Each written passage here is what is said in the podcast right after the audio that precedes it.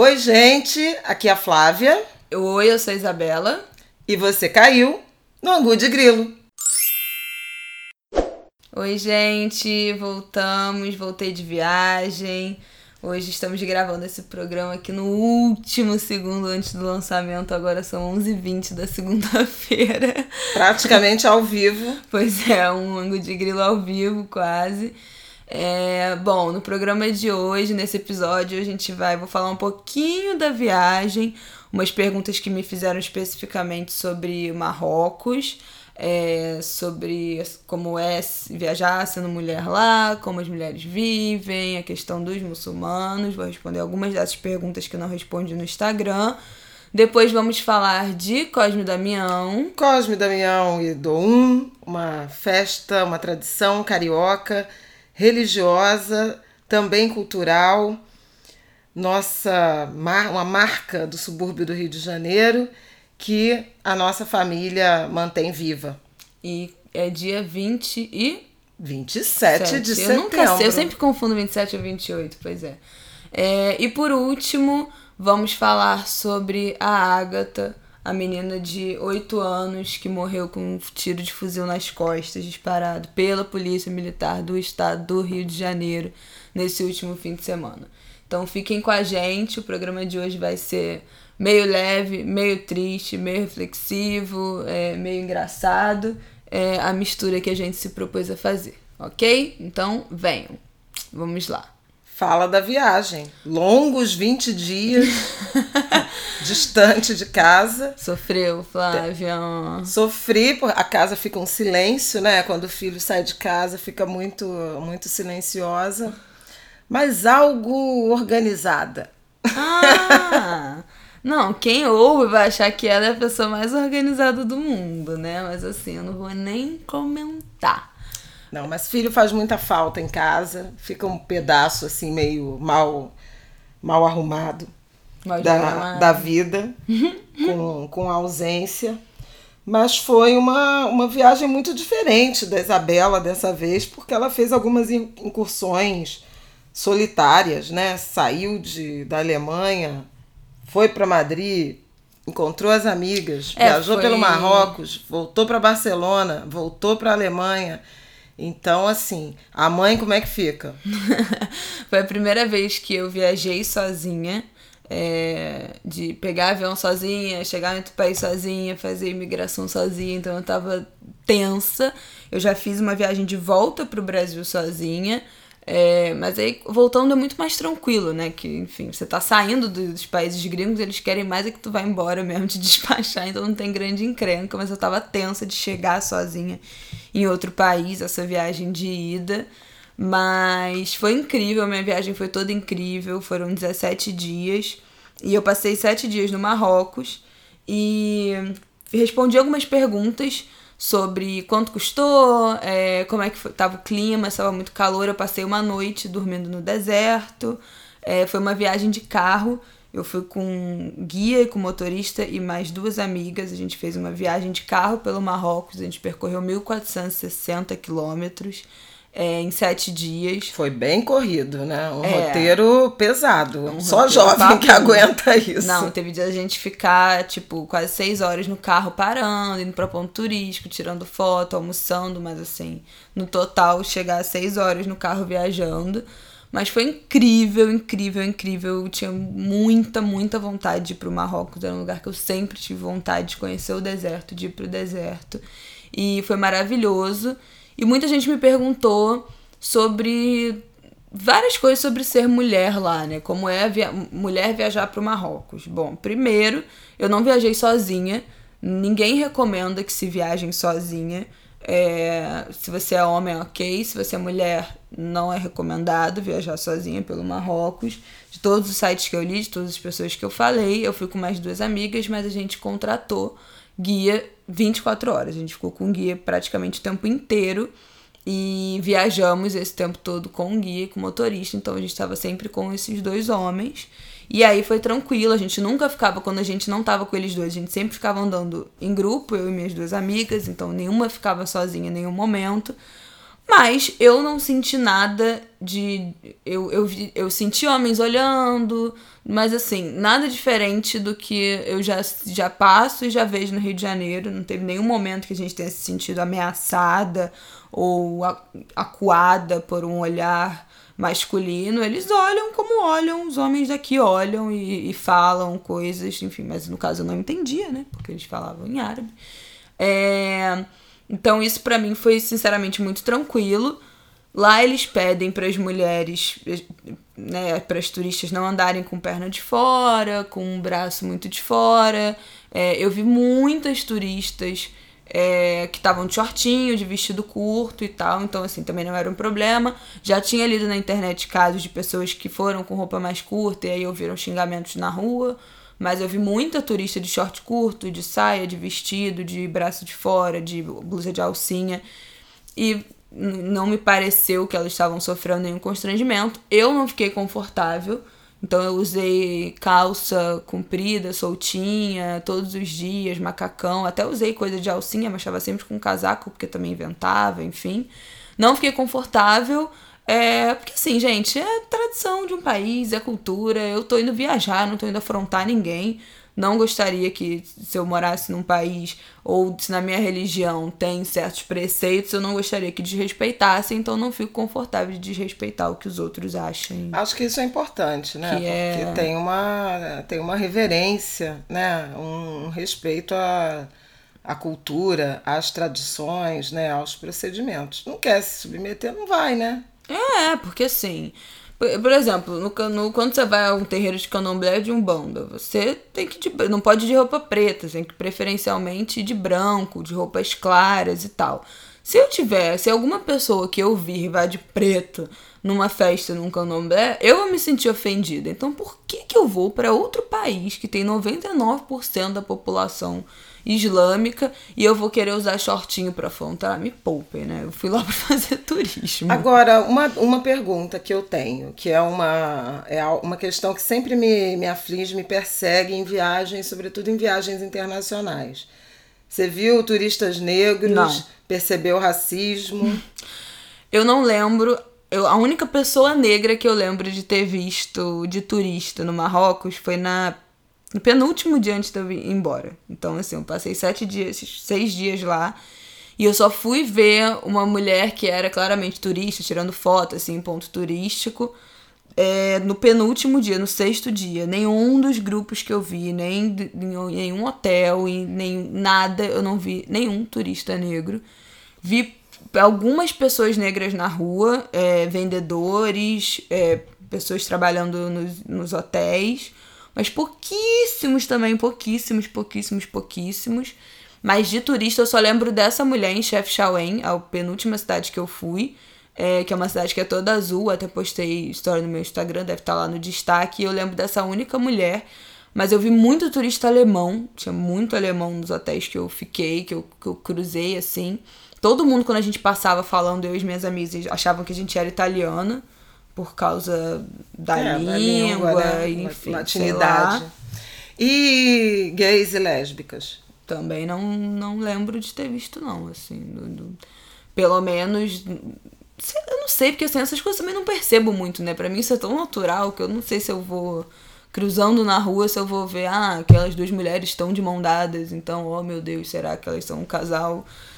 Mas eu não lembro de ter visto. É, eu sinceramente não sei se o Marrocos é um lugar que, é um, que seja um destino seguro para casais LGBTs. Uma coisa que eu vi procurando sobre o Marrocos, que no site do Itamaraty eles dão várias recomendações é, de viagem e do Marrocos dão recomendações para mulheres, falam dessas coisas das roupas e tal. E eles têm um artigo, dois artigos, um que é mulher, via, Mulheres Viajando pelo Mundo e LGBTs Viajando pelo Mundo, é, no site do Itamaraty do Brasil, que eles vão falando sobre como as mulheres devem tomar cuidados especiais ou se comportar em determinados lugares do, lugares do mundo, e LGBTs também. É, na página do Marrocos eu não lembro de ter visto nada de LGBT, mas tinha esse item específico das mulheres falando das roupas. Mas eu acho que isso é algo importante se conferir quando você vai viajar para qualquer país. É, é um país muito diferente. É, no primeiro momento foi muito chocante, assim, porque assim, todas as mulheres é, andam com a cabeça com os cabelos cobertos, nem todas com o rosto, algumas com o rosto coberto, outras não, outras só o cabelo, outras cobrem tudo, inclusive mão, pé, meio do olho, você só consegue ver as duas bolinhas do olho, até a parte do nariz é coberta. Então varia muito.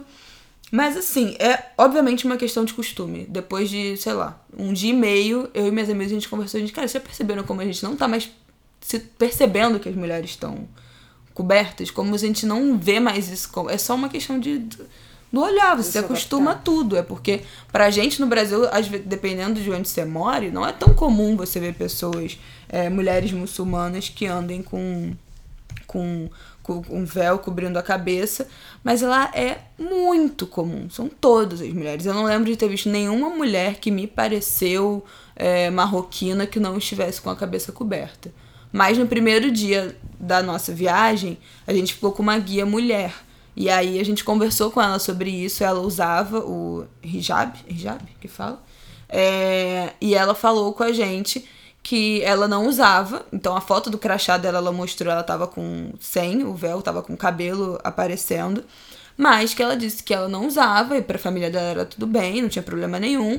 Mas que ela leu o Corão e aí quando ela leu, ela resolveu usar. É, no livro não diz especificamente o que, que você tem que cobrir, fala que as mulheres têm que guardar o corpo para os seus maridos, mas não fala o que. Então vai muito da interpretação da mulher que, que lê e que decide que se quer ou não usar, é, ou então da família, enfim, quando as meninas é, são mais novas, que passam, tem que teoricamente passa a usar quando menstrua, né? Se for uma família que, entre aspas, obrigue as meninas a usarem. Ela falou que hoje em dia é comum ver mulheres nas cidades que não usam, isso não, e não tem problema, não sofrem preconceito, não são ofendidas nem nada, mas quanto mais para o interior e mais para as aldeias você vai, mais raro é, é, ver uma mulher sem, mas que hoje em dia é muito comum que as mulheres não usem e não tem problema nenhum. Então é mais uma visão colonizadora aí que a gente tem dos lados de cá, de que as mulheres são obrigadas, oh meu Deus, elas odeiam fazer isso. Que é, é óbvio né? que para algumas famílias, para algumas mulheres, deve ser uma imposição, é, uma pressão, na verdade, familiar, mas para outras não. É, essa nossa guia falou: não, depois que eu li, eu resolvi começar a usar. E é isso, sabe assim? É, deve ter gente que pode achar um absurdo, oh meu Deus, eu sou do candomblé e eu tenho que usar roupa branca toda sexta-feira, mas eu uso porque eu quero, porque eu amo a minha religião, porque é, isso faz parte de quem eu sou, me faz feliz, isso pra mim não é um problema. É, como para muitas mulheres muçulmanas não é um problema usar cobrir o corpo. E existe um, um movimento forte de feminismo islâmico. Então procurem porque elas defendem a autonomia do próprio corpo inclusive pelo uso da, das roupas que elas usam e usam porque querem. Então acho que era basicamente isso assim que eu queria responder do Marrocos que me foi perguntada. Mais alguma coisa Flávia não, é que eu acho interessante nessa experiência de viagem, por isso te perguntei. No caso específico do Marrocos, eu tenho vários amigos, é, casais gays, que foram e, e aparentemente, pelas fotos, né, pelas, pelas postagens, foram e, e, e foram muito felizes lá. É, mas é uma, uma curiosidade que eu tenho em relação a minorias porque todas as vezes que eu é, escolhi viajar para algum destino, pagando de férias, claro, sem ser trabalho, eu tive sempre essa preocupação em relação a, a como é a reação ou a relação com as mulheres e, é, sobretudo, com os negros. A nossa a sociedade brasileira, por tão desigual que, que é, é, a grande maioria, quase todos, né, os meus amigos é, que viajaram, que viajam é, com frequência para o exterior, são brancos. Então não tem essa percepção. E, e, isso é uma coisa que me chama atenção, assim, que tem uma quase uma predominância é, das pessoas brancas, heterossexuais, Sim. né? Que fazem a, a, as viagens internacionais, que estão aí no, no, topo da pirâmide do ponto de vista de renda. Então, toda vez que eu viajo, eu uh, reparo nessas, nessas questões, o quanto é um, um determinado país, cidade, né, atração, é Black Friendly. Nossa, Woman Barcelona é Friendly. é demais, gente. Cada pretop. Ou LGBT Friendly. E, e aí queria só deixar esse não mas essa ideia essa muito, reflexão. assim, é que no Marrocos eu vi pouquíssimas pessoas negras.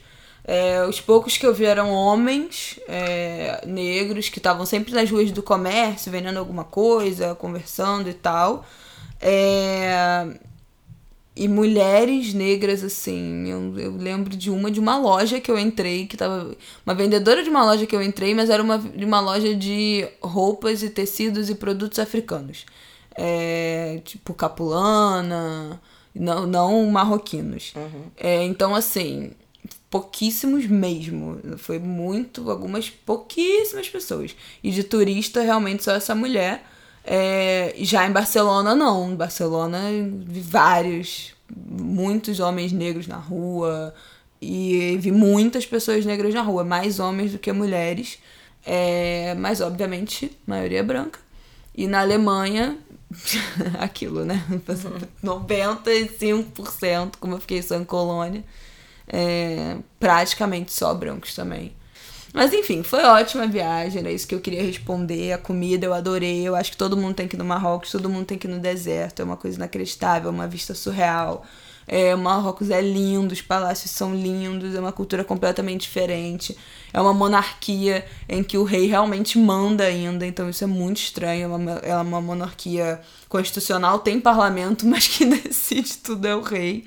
É, a religião é completamente diferente. Você ouve cinco vezes por dia os chamados das mesquitas para as rezas.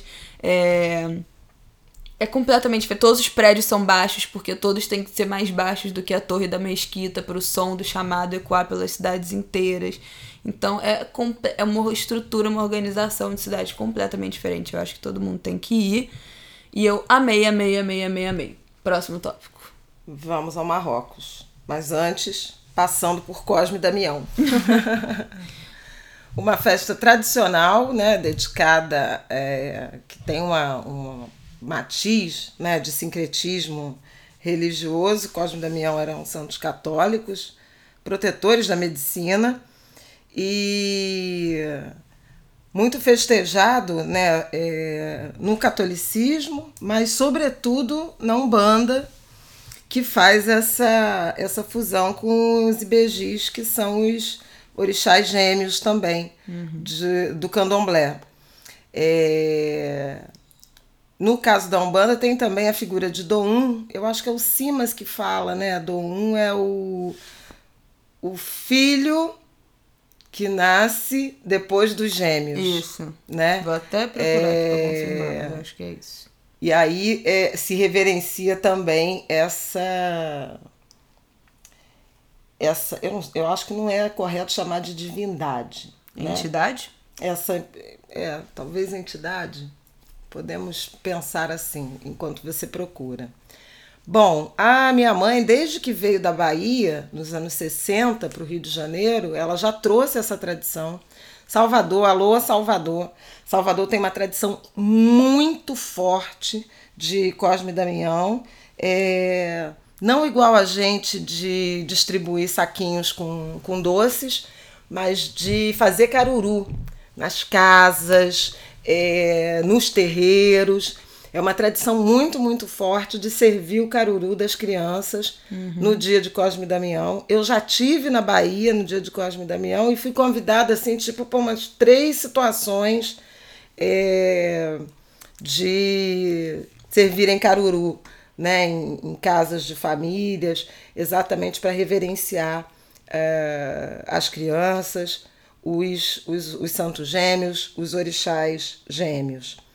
É, no Rio de Janeiro, então, a tradição mais forte é a da distribuição dos doces em saquinhos, é, sete qualidades, sete tipos de doce, é o básico. Qualidades eu não aguento. Mas tem números que nos são indicados, né, a partir de sete, dependendo aí do, do, do critério de, de fé, de, de devoção e de associação com determinados uh, caminhos ou promessas.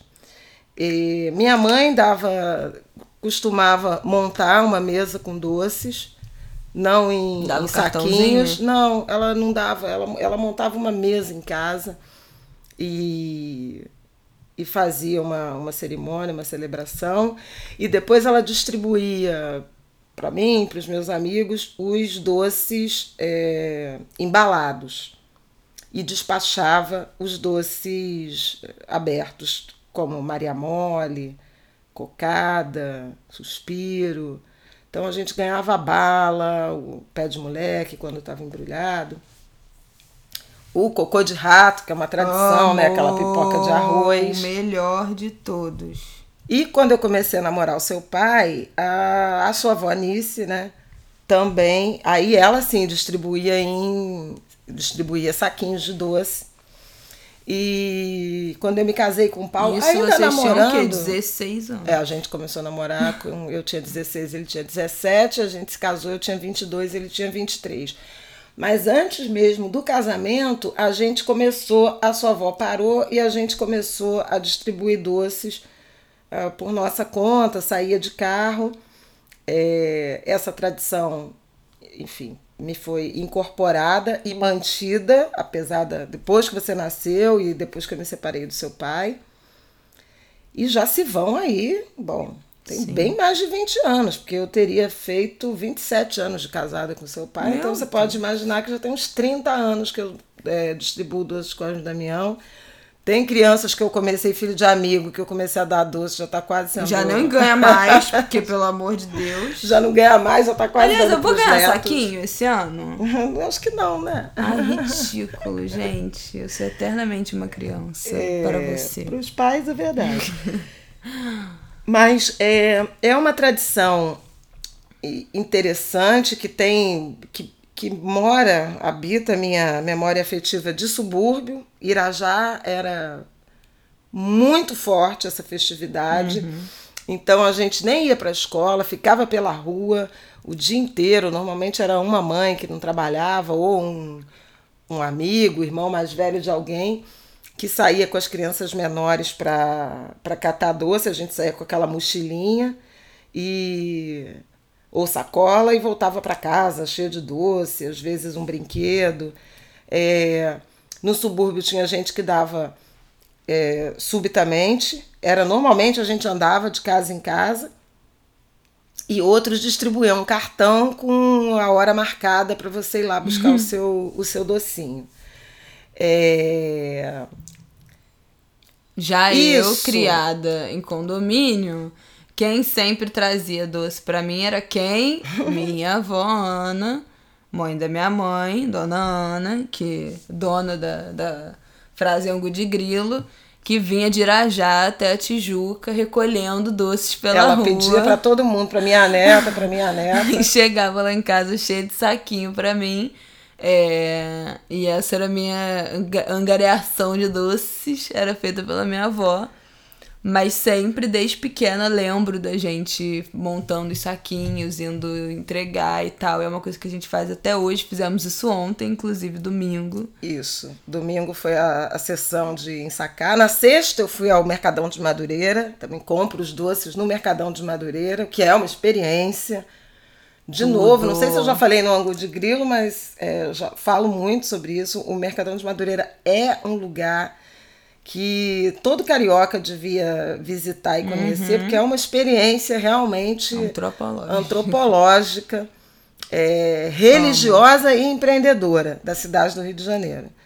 Porque tem uma concentração muito grande de lojas relacionadas a religiões de matriz africana, né, com é um objetos, roupas, realmente. ervas, é, animais, inclusive, uh, sementes tudo quanto é tipo de, de necessidade né, para as religiões de matriz africana, mas também de empreendedorismo ligado à festa. Então, uhum. enfeite de bolo, aquela impressão de papel de pão, é. ficam filas imensas. Papel de sábado, arroz. Papel de arroz para botar em cima do, do bolo, ficam filas imensas nos sábados para pegar o, o papel para botar no bolo. Produção de camiseta, é, com nome, Tudo com fotos. de decoração, de festa. Então, assim. Tem é uma loja de pote, uns multicoisas, uns 1,99, maravilhosos, coisa de beleza. Vela. É, de esmalte. Gente, o Mercadão. é Vale tudo. muito a pena. Quando Abre todos bonecas os dias. negras me perguntam: ah, onde é que eu compro boneca negra? No Mercadão. Já comprei boneca negra no Mercadão por 30 reais. Com preço bom, né? Exatamente. Não é Baby Alive, não, que custa 500 reais, tá, queridas? Não, vale muito, muito a pena ir conhecer. É um lugar cheio de cores, de aromas, né? O pastel. É muito Calma aí, cheio. vamos abrir um parêntese para o pastel. O pastel do Mercadão é o melhor pastel de feira do Rio de Janeiro. Fica na entrada ali da entrada da Edgar Romero, né? Isso. Gente, é um pastel. Você chega, você come o pastel. Quando você tá indo embora, já está com fome de novo. Já come o segundo pastel. É o que eu sempre faço. O pastel de queijo do Mercadão é o melhor pastel de feira do Rio de Janeiro. Por favor, não pode ir tendo tomado café da manhã. Tem que ir para comer o pastel. É verdade. É, Sexta-feira eu fui com a minha amiga Bárbara Pereira, que, divi- que distribui com a gente já há alguns anos. Nós fomos lá comprar os doces e na saída é, paramos para comer o, o pastel. É realmente um programa imperdível. Eu só recomendo que você chegue cedo Vá com e comece, esteja voltando para casa por volta de meio-dia, que é quando começa a encher muito Uhum. por lá. Então fica, fica aí a, a dica também de programação. E, e é- há uma diferença muito grande, quer dizer, tem, tem transformações muito importantes no Rio de Janeiro ao longo das últimas décadas, né? Desse período aí, varrendo esses quase 30 anos em que eu distribuo doces, e a nossa experiência sempre foi de sair de carro, é, distribuindo por áreas ah, próximas de favelas, né, o bairro do subúrbio. E crescentemente, é, diferentemente do que eu via em Irajá quando eu era pequena, que qualquer que fosse sua religião, todo mundo aceitava doce, corria para pegar, era uma tradição ah, cultural importante, inclusive das crianças correndo na rua, os radialistas é, dando aviso, motoristas, cuidado, que hoje é dia do Cosme Damião, tem muita criança correndo, é, atenção com as crianças na rua.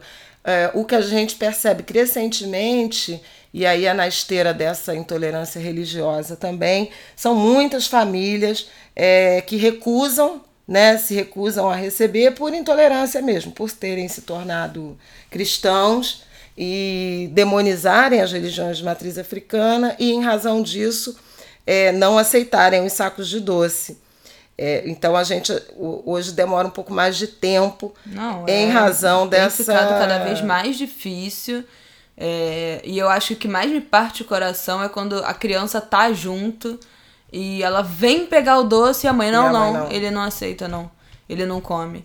Gente, pelo amor de Deus, é, porque já é realmente uma tirar doce da boca de criança. Uma criança que não entende nada.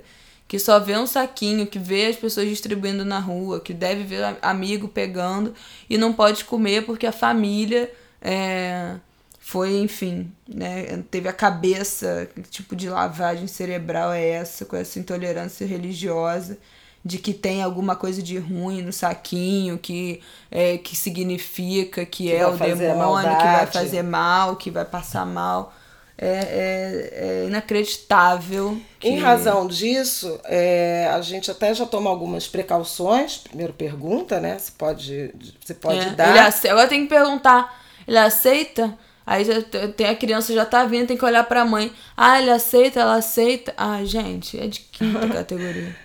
Tem também, é, tem uma outra, outra dimensão que eu acho importante. É, eu falei que a minha mãe comprava né, doces descobertos, e isso é uma coisa que eu não faço, justamente por temer algum tipo de desconfiança, eu só distribuo doces embalados. Então, é bala com papel, é cocada é, individualmente embalada no, no plástico, né, lacrado.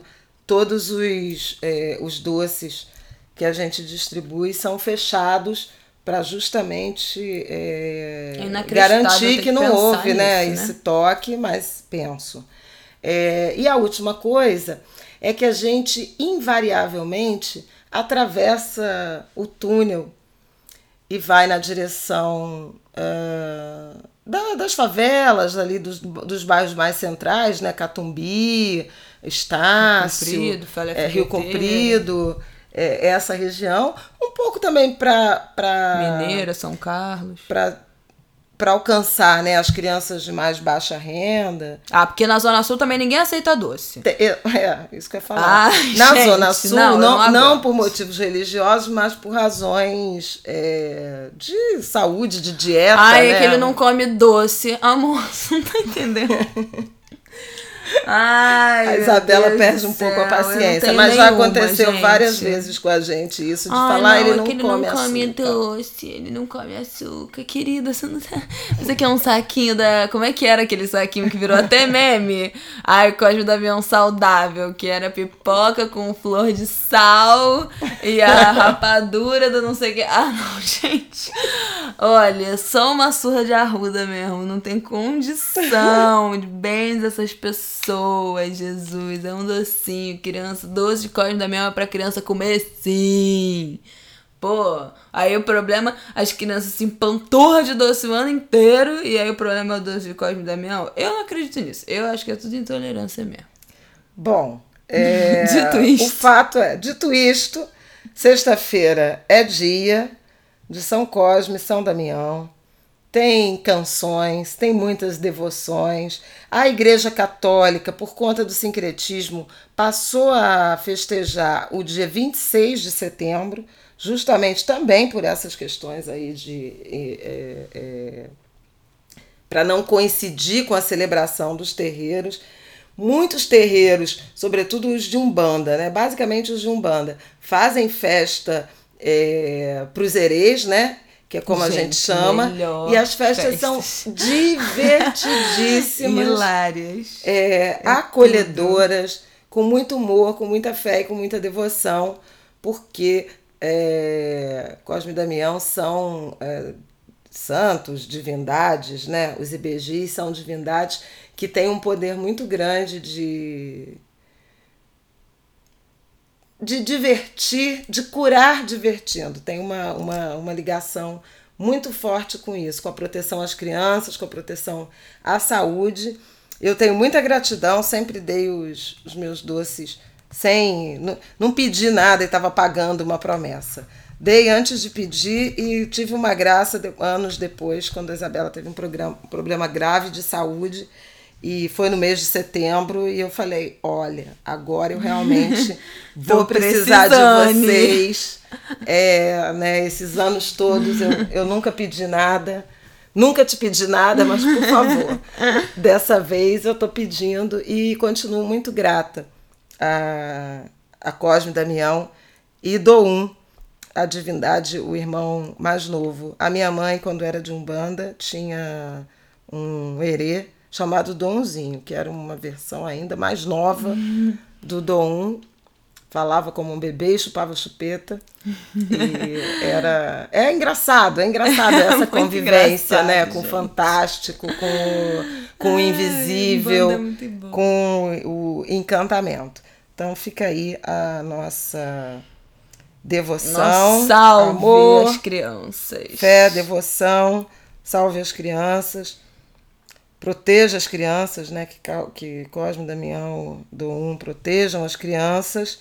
E, e, e aí, aí né? fica o gancho, o gancho muito triste, né? De, de uma perda absolutamente inaceitável, que foi o assassinato da Agatha Félix, uma menina de 8 anos, lá do Complexo do Alemão, que levou um tiro, estava dentro de uma, de uma Kombi e, e não resistiu aos ferimentos e morreu na madrugada de sexta para sábado. Pois é, pois é, né? Ontem foi domingo, teve a manifestação organizada pelos moradores do. Na verdade, no sábado já teve uma, né? Que foi teve aquela uma, primeira reação. Teve uma reação, uma manifestação espontânea, espontânea. É, convocada ainda sob o impacto né, da notícia da morte da, da Ágata. É, eu estive no, no Alemão no, no sábado achei que era necessária que a cidade necessário que a cidade migrasse naquela direção. É, e qual os moradores a e a família não foi nem exatamente surpresa. Não, pois é. Mas porque é moradores e familiares, né, testemunhas, uh, acusam a polícia de ter atirado duas vezes. Não havia confronto na hora. É, os depoimentos são muito veementes nessa direção e a Ágata uh, teria sido atingida por um tiro de fuzil nas costas, que inviabilizou inclusive a doação de órgãos pelo estrago, imagino pela quantidade de sangue que ela tenha perdido. Uh, um familiar informou ao mídia ativista lá do alemão, do coletivo Papo Reto, que ela não pôde ter os órgãos doados em razão do poder de destruição dessa bala. E, e isso tem uma relação com uma política crescente né, de confronto, uh, de ocupação, de confronto, de intervenções muito violentas com blindados, com helicóptero, uh, uma política de segurança que tem produzido muito luto dentro das comunidades, seja por uh, pelo assassinato, pelo homicídio de eh, criminosos que, no entanto, não tiveram o devido processo de julgamento, né, de acusação, de julgamento, de, de prisão, mas tem a pena capital decretada é, pela, pela polícia né, é, dentro dos territórios. Ah, muitas vítimas inocentes, a gente tem se acostumado a colecionar casos de jovens, de adolescentes e também de crianças. O Fogo Cruzado esse ano é, identificou 16 crianças vítimas de uhum. uh, ferimento à bala e cinco morreram, entre elas a Ágata. É muita coisa, não é, não é aceitável para nenhuma política de segurança, uma morte que seja, é, quanto mais nessa escala. Foram mais de 1.249 é, pessoas mortas em decorrência de intervenções policiais no Rio de Janeiro, só de, de janeiro a agosto. Além disso, morrem também policiais. Já foram 45 esse ano. E é uma, uma força de defesa que também está muito exposta com, essa, com essa política de, de confronto. Bom, o que eu quero dizer é outra coisa em relação a isso, porque eu realmente, assim, se você me segue no Instagram, acho que você viu que eu tô engasgada, eu tô indignada, eu tô. Eu, eu não sei nem mais que palavra usar de repetidamente é, estar velando corpos pretos em praça pública. Eu tô cansada de ir a velório coletivo, eu tô cansada de ir a manifestação é, de criança preta, de jovens negros que morreram pela brutalidade do racismo estrutural brasileiro, seja o Pedro Henrique que foi enforcado até a morte no supermercado extra, seja a, a Agatha que tomou um tiro de fuzil nas costas, seja a Marielle, é, que também foi outro ato que eu fui no centro da cidade. Então, assim, eu tô exaurida de continuar velando corpos pretos e eu tô mais exaurida ainda de ir nessas manifestações e encontrar sempre as mesmas pessoas. Ontem eu fui no Alemão e eu encontrei as mesmas pessoas que eu encontrei no dia do protesto da morte do Pedro Henrique no Extra. Eu encontrei as mesmas pessoas que eu encontrei no protesto da morte da Marielle. Eu encontrei as mesmas pessoas que eu encontro nas marchas das mulheres negras. Eu encontrei as mesmas pessoas que eu encontro em todos os protestos, porque o antirracismo das pessoas brancas não é suficiente para fazer elas saírem de casa no fim de semana para se manifestar contra a morte de pessoas negras nesse país. Então, assim, eu tô indignada eu tô puta, eu não tô surpresa, é, eu tô de saco cheio de ouvir discurso, de receber mensagem e, e discursinho de pessoas que me seguem, pessoas que eu conheço, pessoas que eu convivo, que adoram fazer um post na internet prestando solidariedade, adoram usar uma hashtag, é, vidas negras importam, mas na hora de botar a cara numa manifestação, ninguém bota. Na hora de ir no complexo do alemão no domingo chuvoso, ninguém vai, porque tem sempre mais alguma coisa importante para fazer né? Do que se revoltar contra a morte de uma criança de 8 anos fuzilada numa favela. Porque não, não é com você, né? Assim, não, nunca será uma criança branca, nunca será na Zona Sul. É, nunca teria sido comigo, talvez, porque é, eu estudei num colégio de elite, porque eu sempre morei em áreas, nunca morei em favela, sempre morei no asfalto. É, talvez não seja. Eu, eu sei exatamente quem são meus seguidores. Eu sei que tem. A maioria dos meus seguidores são pessoas brancas, privilegiadas, é, que vivem em, em, vivem nas zonas nobres da cidade, que têm uma condição de vida é, super ultra confortável, que provavelmente elas não serão vítimas da brutalidade do Estado. Não que elas não estejam sujeitas à violência, porque todo mundo que vive nesse país, nessa cidade, está sujeito a um episódio de violência, um assalto na rua, é, um roubo de um carro. Mas elas nunca serão vítimas da brutalidade institucional da Polícia Militar do Rio de Janeiro. Não serão, porque são brancas, porque são ricas. É, e aí, esse discurso de solidariedade, de empatia, me irrita. Me irrita profundamente, porque é mentira. Porque tem sempre mais alguma coisa importante para fazer, porque tem sempre uma justificativa, porque no fim das contas está todo mundo cagando. Entendeu? Então, é, eu fiquei realmente muito indignada com a morte dessa garota. Eu fiquei muito indignada é, em ver tanta gente de novo falando, ai meu Deus, que absurdo, prestando solidariedade de chegar ontem no alemão e não ter nenhuma dessas pessoas lá. Nenhuma, de novo, pela milésima vez, não ter nenhuma. Ser antirracista é também estar na linha de frente. Sabe qual é o papel de pessoas brancas em manifestações como essa? Entrar na frente quando a polícia chega. Tinha uma porrada de polícia acompanhando a manifestação ontem. Sabe o que, que pessoas brancas Também fazem? Sabe o que, que pessoas brancas fazem, pessoas ricas fazem, pessoas famosas fazem nesses lugares? Garantir a segurança dos moradores que estão ali. Então, se a merda, se começar a dar merda com a polícia num protesto desse, você acha, você acha, você que está me ouvindo, você acha que a polícia vai atirar se tiver um monte de branco no meio? Se tiver um monte de famoso no meio? Sabe quem estava ontem no protesto? Fábio Assunção. Você acha que a polícia ia dar tiro no Fábio Assunção? Não, né? Então, pessoas brancas devem estar nesses lugares para garantir a segurança de pessoas pretas. É, eu fico muito revoltada de continuar só vendo essas manifestações de solidariedade na internet. Eu fico muito revoltada de ver que essas pessoas não se dão o trabalho de sair de casa quando uma menina de 8 anos toma um tiro de fuzil nas costas. De que isso passa batido, de que não há remorso, de que não há culpa de não ter feito nada. Então, assim, eu gostaria muito que todo mundo que não foi se manifestar pela Agatha ontem no Complexo do Alemão durma hoje, depois de ouvir esse podcast, com muita culpa e com muito remorso.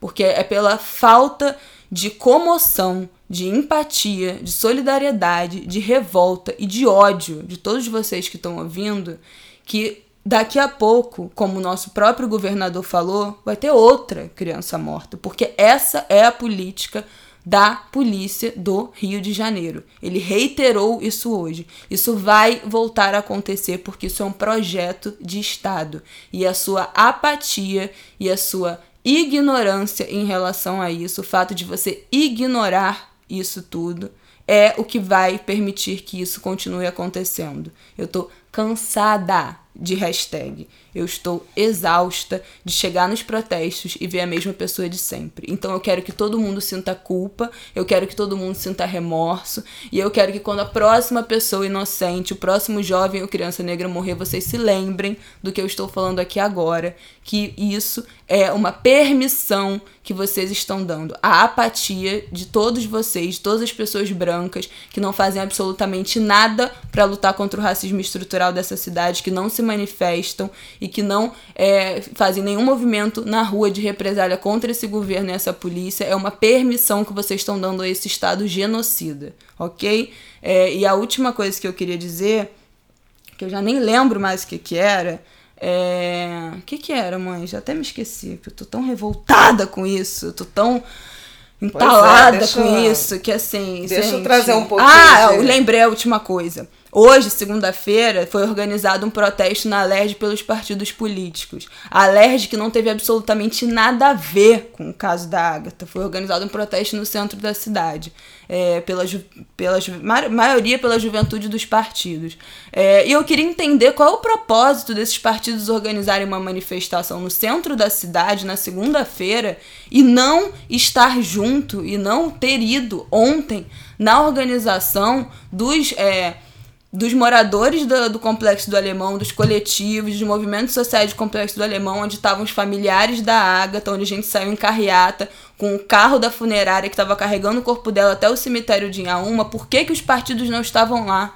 Por que, que a juventude dos partidos não estavam lá? Por que, que eles fizeram questão de marcar um protesto na segunda-feira no centro da cidade? Porque é mais cômodo? É mais cômodo? Para os políticos, para os partidos, para a juventude de partido, para o movimento estudantil, estar no centro da cidade numa segunda-feira do que num domingo no Complexo do Alemão porque a gente vai continuar com essa mentalidade que é a favela que tem que ir até os brancos, os ricos, os privilegiados, até o centro da cidade, são eles mesmos, é a galera que perde filho, que tem que pagar 4,30, 4,5 de passagem para pegar ônibus para ir se manifestar com vocês, no protagonismo que vocês estão chamando para o centro da cidade, para a LED, para partido, ao invés de estar indo lá no lugar onde aconteceu para prestar solidariedade àquela família, até quando essa mentalidade colonizadora de que são os pretos, que são os favelados, que tem que se prestar e a manifestação no centro da cidade, que tem que se prestar e a manifestação em Copacabana, e não vocês, não a, nós todos, né? E não nós todos, a elite, os privilegiados, que temos que emprestar o nosso privilégio e de estar naquele lugar e levar visibilidade e ser a linha de frente, o escudo dessas pessoas nesse momento. Então, assim, eu tô de saco cheio disso tudo. Eu tô muito puta, eu tô muito revoltada, porque eu não aguento mais ver o mesmo filme todo mês, toda vez que morre um jovem negro, a gente tem que assistir o mesmo filme. Então, assim, eu estou por aqui. Fala. Bom, vocês já viram que o negócio tá pesado. Eu acho que a Isabela vocaliza é, uma percepção de que é de muitos jovens muitos jovens, inclusive é, dos territórios, das favelas. Mas eu queria trazer uma outra reflexão, um pouco mais. É, é, convidar para uma reflexão um pouco, um pouco menos é, passional e indignada, embora seja também minha indignação, para dividir um pouco do que eu vi na, nas duas visitas né, ao alemão no fim de semana. Primeiro, uma juventude numerosa e muito entristecida, o que me é, parte o coração. Né? Eu acho que a gente não está, nenhum adulto está é, preparado para enxugar lágrimas de tristeza uh, da juventude. E, e isso foi algo que me comoveu muito. A segunda coisa, no dia da, da própria, do próprio sepultamento, né, do velório e do sepultamento da Ágata, a quantidade de crianças, crianças mesmo, crianças pequenas, na faixa etária dela, imagino que colegas de, de escola ou de turma, usando inclusive uniformes e participando e, e convivendo e experimentando essa dor do luto de alguém da, da própria idade Uh, avós e avós também muito comovidos, muito tristes. E uma religiosidade cristã muito forte, é, uma, uma, um senso de comunidade e de religiosidade que me parece que faz com que o discurso seja muito de é, dispensa do Estado, das instituições de Estado eu, eu realmente senti falta. Falei, inclusive, no, no programa do qual participo na, na Rádio CBN, né, no CBN Rio da segunda-feira.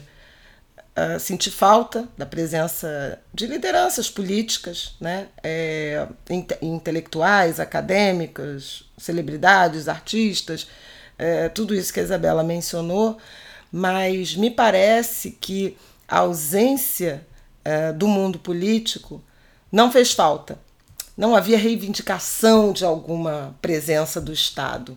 E isso me preocupa profundamente, porque eu acho que, que aprofunda o fosso né, de desinteresse na política, de desencanto É, eu acho que eu usei a expressão que eu vi ali foi a materialização do nós por nós.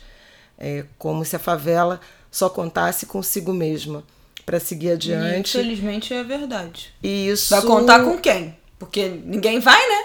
É verdade, e mas é triste, e isso Sim. não é o projeto de cidade, Sim. de estado, de país que a gente deseja. Né? É, isso é o avesso da inclusão. Isso é mais aposta na exclusão e isso é, permite com que esses abusos, essas violações de direitos, elas continuem. É, então fica uma, uma reflexão em relação a isso, sobre algumas críticas, sobretudo as forças progressistas, a esquerda, é, receberam e recebem em relação a uma, uma perda de conexão com territórios, com favela, com subúrbio, com periferia. Uhum. E isso fica muito explicado né? É, quando há essas ausências e, e quando você tem a percepção de que a política não te ajuda, o que te ajuda é efetivamente a igreja, as relações comunitárias, as relações entre vizinhos, e esses sim uh, compareceram maciçamente. Aí depois, foi algo muito... na próxima eleição, vai estar tá a esquerda branca. Ah, como é que pode? Como é que esse presidente ganhou? Como é que esse partido tal ganhou? Como é que esse prefeito ganhou? Como é que fulano ganhou? Quem tava lá? Sabe o que, que eles estavam cantando na carreata do, da funerária até o cemitério? Louvor, música gospel. Sabe por quê? Porque quem tá lá é a igreja, é o pastor.